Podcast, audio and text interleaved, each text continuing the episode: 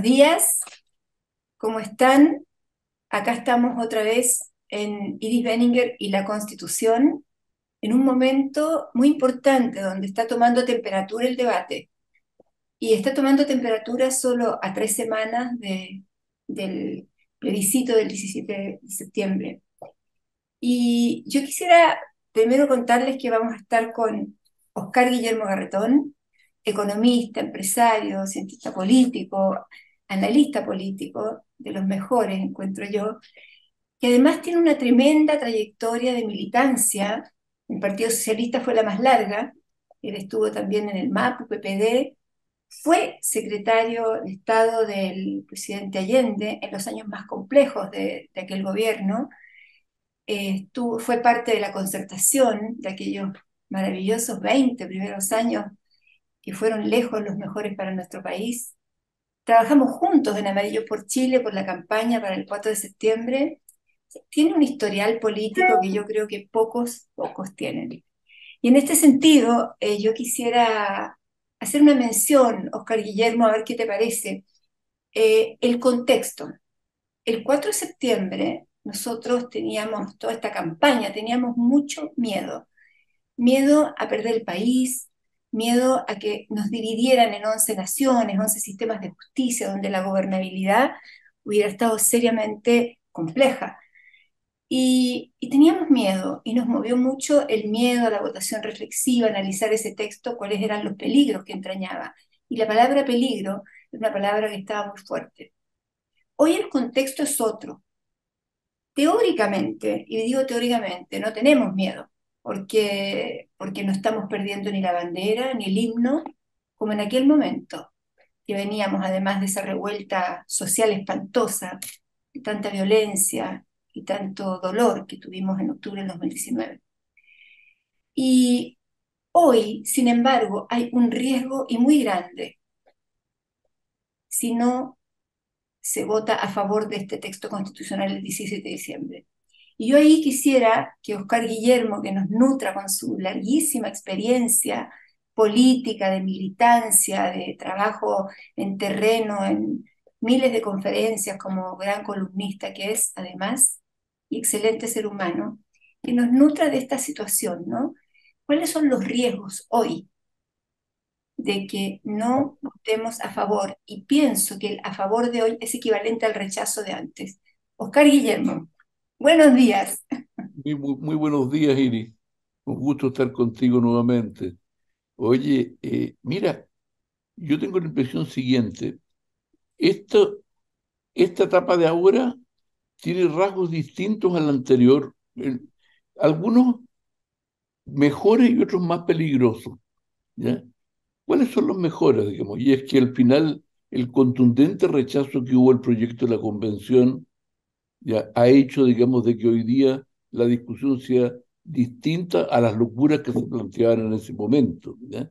Y eso nos ayuda.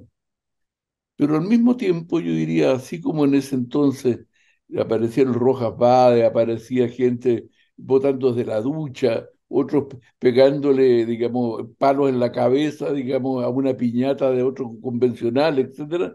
Hoy día, digamos, los que han estado en, en posiciones yo diría contrarias a la mayoría, a lo, a lo que interesa a la mayoría, han sido más, cuidadosos, ¿ya? ¿ya? Ya no tenemos gente así.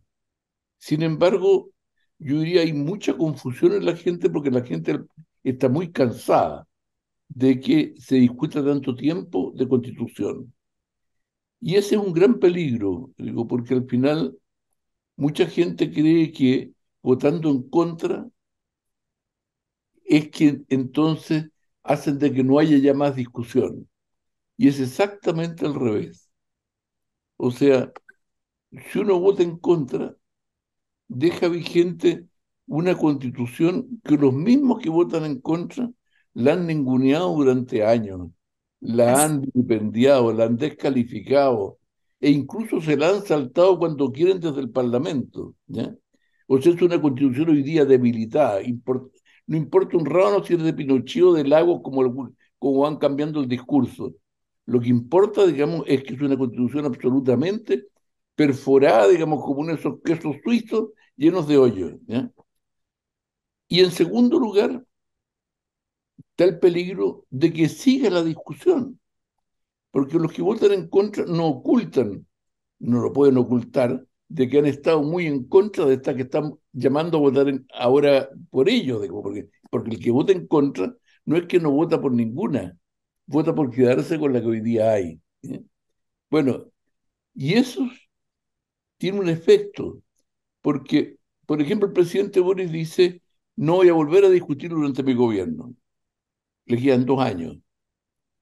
El Partido Comunista dice una cosa medio confusa, dice, después del 17 de diciembre veremos y lo que el pueblo diga. Pero como siempre creen que hablan a nombre del pueblo, es cuando ellos digan. ¿eh? Y el presidente del PPD dice que no antes del año 2030.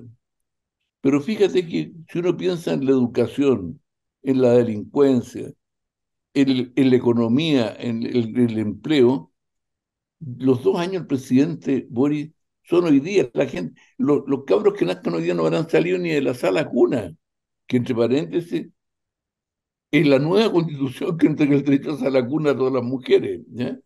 Eh, después yo digo esto de que el PC diga que la quiere cambiar pero no despecha. Bueno, también es un peligro. Y el año 30 que parece tan lejano, es lejano para los tiempos de las políticas cortas, de las políticas que se miran principalmente a sí mismas. Mira, imagínate una persona con un gran proyecto minero, que dice, no, yo, yo ahora que se resolvió el tema votando en contra, voy a hacer mi proyecto minero. El permiso para empezar a trabajar le va a llegar como el año 2027. Después tiene que empezar a construir, hacer túneles, minas, etcétera, y va a comenzar a producir el año 2030 y allí es donde comienza a recuperar la inversión. Decirle a alguien lo que dice el presidente es decirle a la gente, mire, sabe, mejor no invierta. Entonces, ellos nos están advirtiendo que quieren seguir en la discusión. La única manera de pararla es efectivamente votando a favor. Si se vota a favor, con eso queda muy derrotado. Y yo creo que eso, eso hace, digamos, que este, este desafío de ahora sea muy importante. Yo creo que un, un triunfo en contra tiene un efecto que se mantiene todo igual a como está. Ahora, con la educación como está, con la salud como está, y con la, impresión que tenemos. ¿Mm? O sea que una pregunta, atrás de la campaña del en contra, la cual es apoyada por el gobierno de Gabriel Boric, por sus ministros, por el, Frente Amplio, el Partido Comunista, ¿qué hay detrás de esto entonces? ¿Hay una, un proyecto nuevo constituyente? ¿Qué, es lo que hay detrás de ellos? Yo creo que hay, dos cosas. Perdón, porque me parece raro que se vuelvan a enamorar de la constitución de las cuatro paredes, los cuatro generales, ¿no? ¿Qué hay detrás? Mira, yo te diría que hay dos cosas en la campaña en contra. Primero, yo, porque lo vi en el momento de la discusión, nosotros los amarillos, que no nos gustaba mucho, que teníamos reparos a, ambos, ¿ya? Con la nueva lo que hicimos fue hablar con la derecha y con la izquierda para convencerlos de llegar a un acuerdo. Y nos encontramos con una sorpresa. En el mundo de la derecha no es, que, no es que nos dieran la razón en todo, pero cambiaron varias cosas que nosotros planteamos y quedaron incorporados al texto. Por ejemplo, cambios en la objeción de conciencia y en otras cosas. Estuvieron dispuestos a cambiar esta discusión absurda del qué y el quién en el tema del aborto. Mm. Pero quienes se opusieron a cualquiera de las proposiciones de acuerdo que nosotros hicimos, incluyendo aquellas en que la derecha estaba de acuerdo con nosotros, fue el mundo oficialista.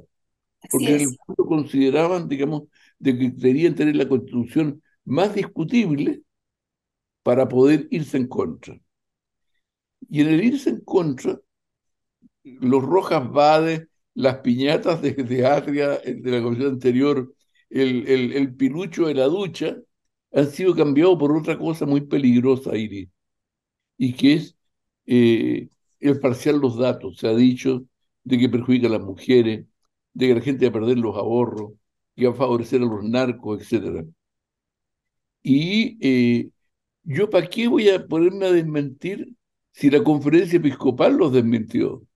Ah, sí, estupenda fue, sí, absolutamente. yo digo, han dicho horrores, o sea, realmente eh, eh, es el, que el proyecto sería una especie como de una, una especie como de Drácula.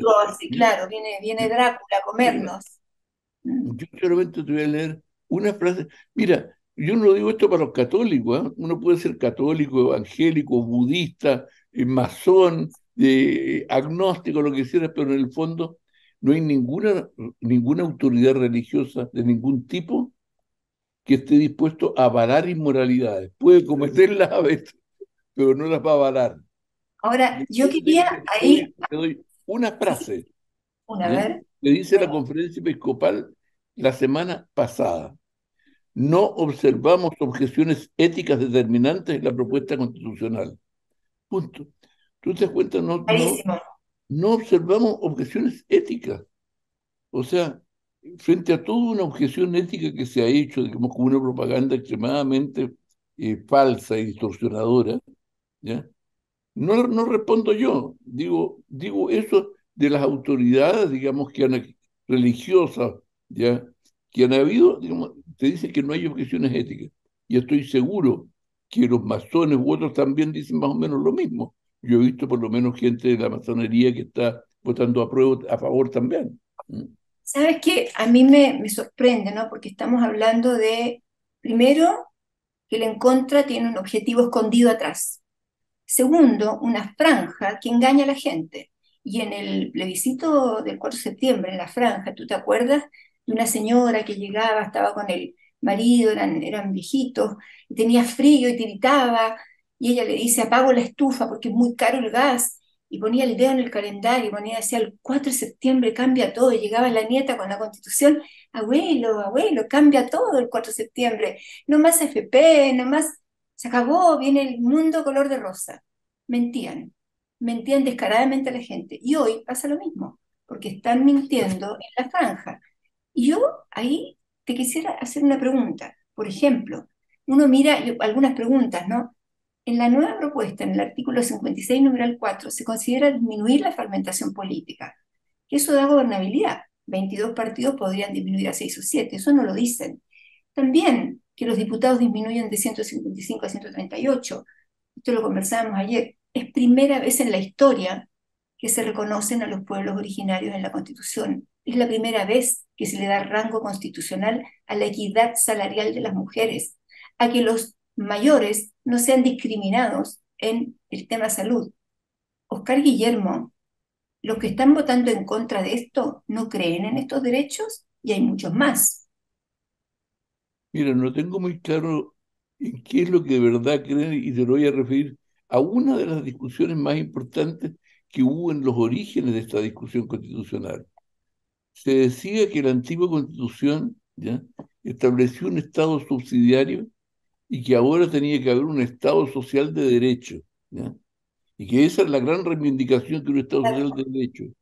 Bueno, pues resulta que la constitución de los que votan en contra, la actual, no tiene el Estado social de derecho, sino que tiene lo que ellos estaban criticando. Y la nueva constitución sí tiene un Estado social de derecho con derechos específicos en todos los ámbitos o en muchos ámbitos. Entonces diría, eh, es, una, es una contradicción muy grande. Pero aprovechando lo que tú me dices, me gustaría eh, insistir en otra cosa. Mira, la Constitución tiene muchas cosas, ¿ya? algunas que le importan más a uno, otros a otro. Yo te voy a decir a mí la que me resulta, una de las que me resulta más importante, aparte del Estado Social de Derecho, es lo del sistema político. Todo el país, si uno mira las encuestas, tiene la política en el fondo de la tabla. No hay nada más desprestigiado que la política en este país. Mucho más desprestigiado que la policía, que las Fuerzas Armadas, que las iglesias, que las empresas. La política es lo más desprestigiado que tenemos. Bueno, pues bien, quiero decirte que cambiarla requiere una nueva constitución. Y que si se, y si se vota en contra, con lo cual se mantiene la actual, va a ser imposible cambiar la política y te voy a explicar por qué. En la nuevo proyecto de constitución se establecen algunas medidas que no son todo, pero que apuntan en el sentido de mejorar la política. Uno, exige un 5% de votación electoral nacional como mínimo para que un partido pueda tener parlamentarios electos. Bueno, eso yo te diría es un cambio total. Yo digo, hay países como, no sé, como Estados Unidos, como Gran Bretaña, todas las democracias, donde hay dos partidos, cuatro partidos, cinco partidos. Nosotros tenemos en Chile 23 partidos, de los cuales estos micropartidos, y tenemos parlamentarios elegidos con un 1% de los votos, ¿ya? No se ponen de acuerdo. Y además se cambian de partido y se llevan su dieta y su cargo de diputado y su voto para votar cualquier cosa. Bueno, eso cambia con la nueva constitución, pero no con la antigua. Con la nueva constitución cambia porque viene el 5% que establece que el que no tiene 5% nacional no puede llegar, digamos, a tener parlamentario y establece también que si un parlamentario se va de su partido, se puede ir, pero no se lleva el cargo. El cargo queda para el partido para que no ocurra, por ejemplo, con gente como pasó con el partido de la gente, que fue elegido en una posición que la gente votó y de repente aparece en otra. ¿eh? Bueno, ¿por qué si se quiere la actual constitución no cambia? Porque los que tendrían que cambiar no son los mismos que serían castigados si tomaran medidas como las que están en la nueva constitución. Pedirle a los del 1%, a los elegidos de con el 1%, que voten que se requiere un 5% nacional para poder ser elegido, tendrían que ser medio suicida. Y yo no he visto ningún político con ganas de suicidarse en esta cuestión. Ganas por la dieta tienen, pero ganas por suicidarse no.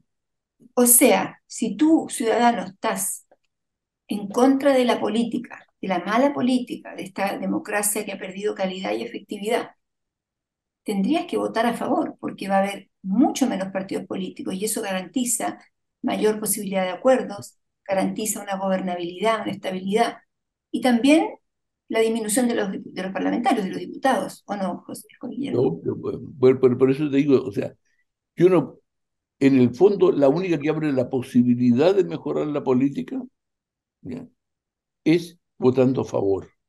La otra te condena a congelar la política en lo que hoy día es y por lo tanto no lloremos después si la política no nos gusta. Tiene hoy día una oportunidad histórica que no va a volver a ocurrir. Y es la oportunidad efectivamente de poder comenzar a cambiar la política. Puede demorar años, puede costarnos mucho, pero podemos. Si se mantiene, si se vota en contra y se mantiene la actual constitución vigente, la verdad que pensar que los que están defendiéndola van a, van a hacer los cambios que se necesitan en la política es inviable. ¿ya? Oye, y tenemos gente, o sea, la gente está pasándolo mal. La gente teme salir a la calle, la inseguridad. Eh, eh, yo me acuerdo en, en, en, aquella revuelta de octubre del 2019, porque apareció ahí Stingo y si bien el video es de julio, pero bueno, es de este proceso, él dice que convoca a una violencia un poco menor, una violencia un poco menor para iniciar otro proceso constituyente. Y él vota en contra. O sea, yo digo, si estabas mal en aquel momento y parte del rechazo a esa constitución influyó tu situación actual, o sea, la situación de la gente, que está, ha empeorado notablemente, la economía estancada, tú eres un soberbio economista, entonces eh, lo sabe mejor que nadie. Y hoy estamos peor y votar en contra significa no poder resolver estos problemas, quedarnos empastados. Es, es increíble. Bueno, fíjate, qué bueno que tú me pusiste ese punto porque a mí yo lo he experimentado también. Ahí me ha tocado, yendo a poblaciones a conversar sobre la, sobre la constitución o en grupos que me han invitado, encontrarme con una enorme confusión de gente que me dice, mira, yo estoy en contra de Boric, así que voto en contra. Claro, es verdad. Entonces, yo le digo, pero por favor, si es exactamente al revés, no hay nada que le gustaría más al gobierno y a los partidos de gobierno que votar usted en contra.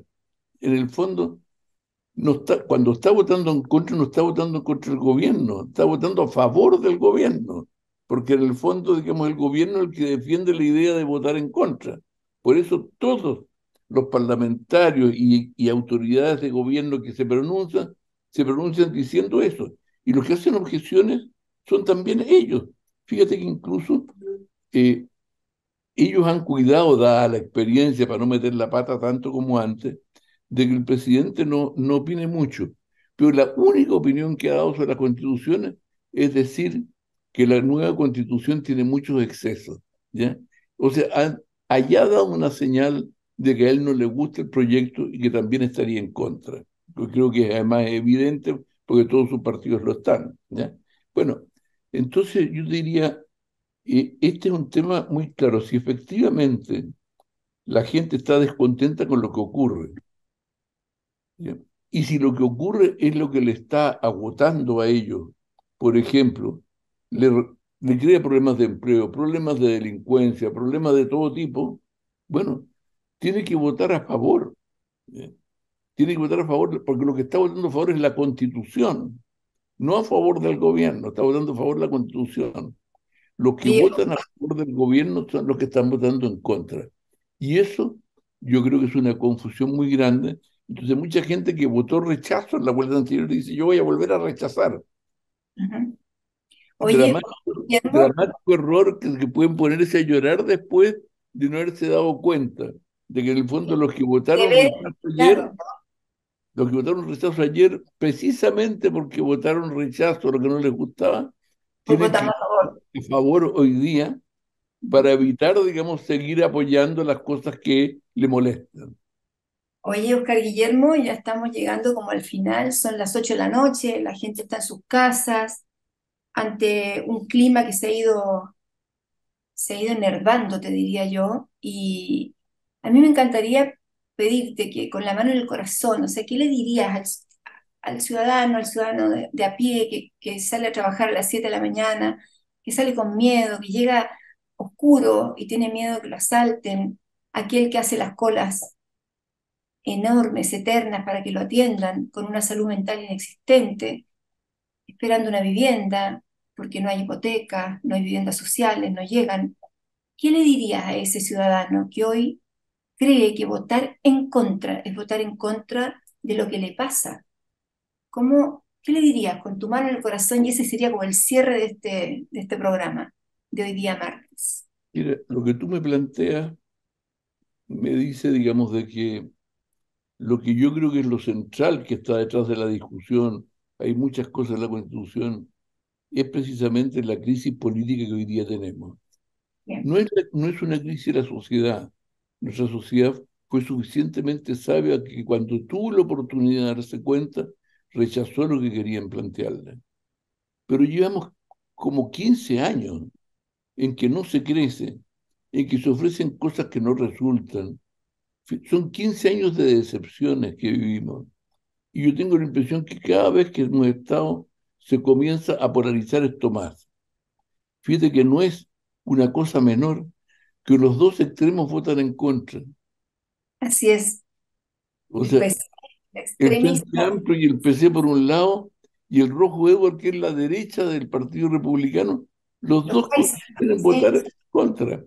O sea, los, los ultra republicanos van a votar junto con los comunistas y los comunistas junto con los ultra republicanos y te da una idea, digamos, de la locura en que estamos viviendo en, este país.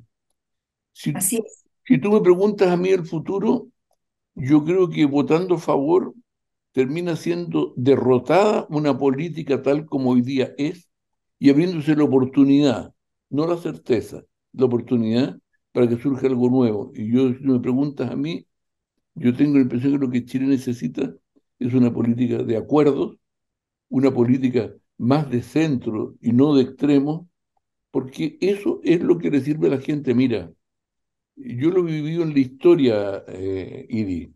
Claro, con tu yo, estuve, yo, estuve en la Unidad Popular y allí, digamos, una política ultra revolucionaria terminó en un fracaso a los tres años, con muertos, con exiliados y todo. Y años después, cuando recapacitamos y pudimos entonces decir, juntémonos con los que eran nuestros adversarios de ayer, pero que, que compartimos la idea de un país democrático y juntos nos pusimos de acuerdo y en 20 años no es que triplicamos el ingreso de Chile, salió 4 millones de personas de la pobreza y esto era un gobierno que no daba ninguna, no había ningún vociferante buscando refundaciones o hablando de revoluciones, sino que hablando de tener un país mejor, como dijo el, el, como decía el presidente, el presidente Erwin, crecimiento con equidad, y eso nos llevó mucho mejor. Y yo creo que ese es el gran mensaje. Busquemos construir un país reformista, de cambio, pero de cambios graduales, tranquilo y en paz de todo. Y un país, cuando digo un paz de todo, que sea paz capaz de combatir la delincuencia, porque la verdad que estamos en una situación en que el, el, temor ya generalizado están cambiando las costumbres de la gente. Este, bueno, nos vamos a ir despidiendo. Este, gracias, Oscar Guillermo, un lujo haber conversado esta, esta tarde-noche, digamos, con un referente como Oscar Guillermo Garretón, que además transitó, fue parte del gobierno de, la Unidad Popular, de, aquel, de aquella crisis, ha transitado por todos los, caminos imaginables y que hoy tiene una visión muy importante acerca de, de, la, de la necesidad de tener una sólida democracia y una gobernabilidad clara para que los problemas de la gente cambien. En realidad, hoy la elección es votar a favor de que las cosas cambien, porque hay más herramientas en el texto, o de que no cambien y sigan igual. Ojalá la gente no tenga más confusión acerca del concepto del en contra, que no es votar a favor de que tus cosas cambien. Para votar a favor de que tus cosas cambien, es, el voto es distinto, es votar a favor de este texto que da muchas más herramientas. Ha sido un lujo conversar contigo.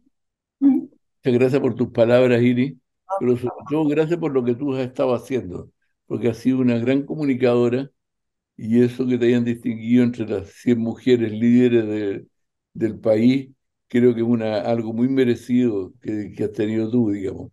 Y creo que, que estés ahora, digamos, en esta trinchera, digamos, de comunicación, digamos, preocupado, me parece que es un gran aporte también.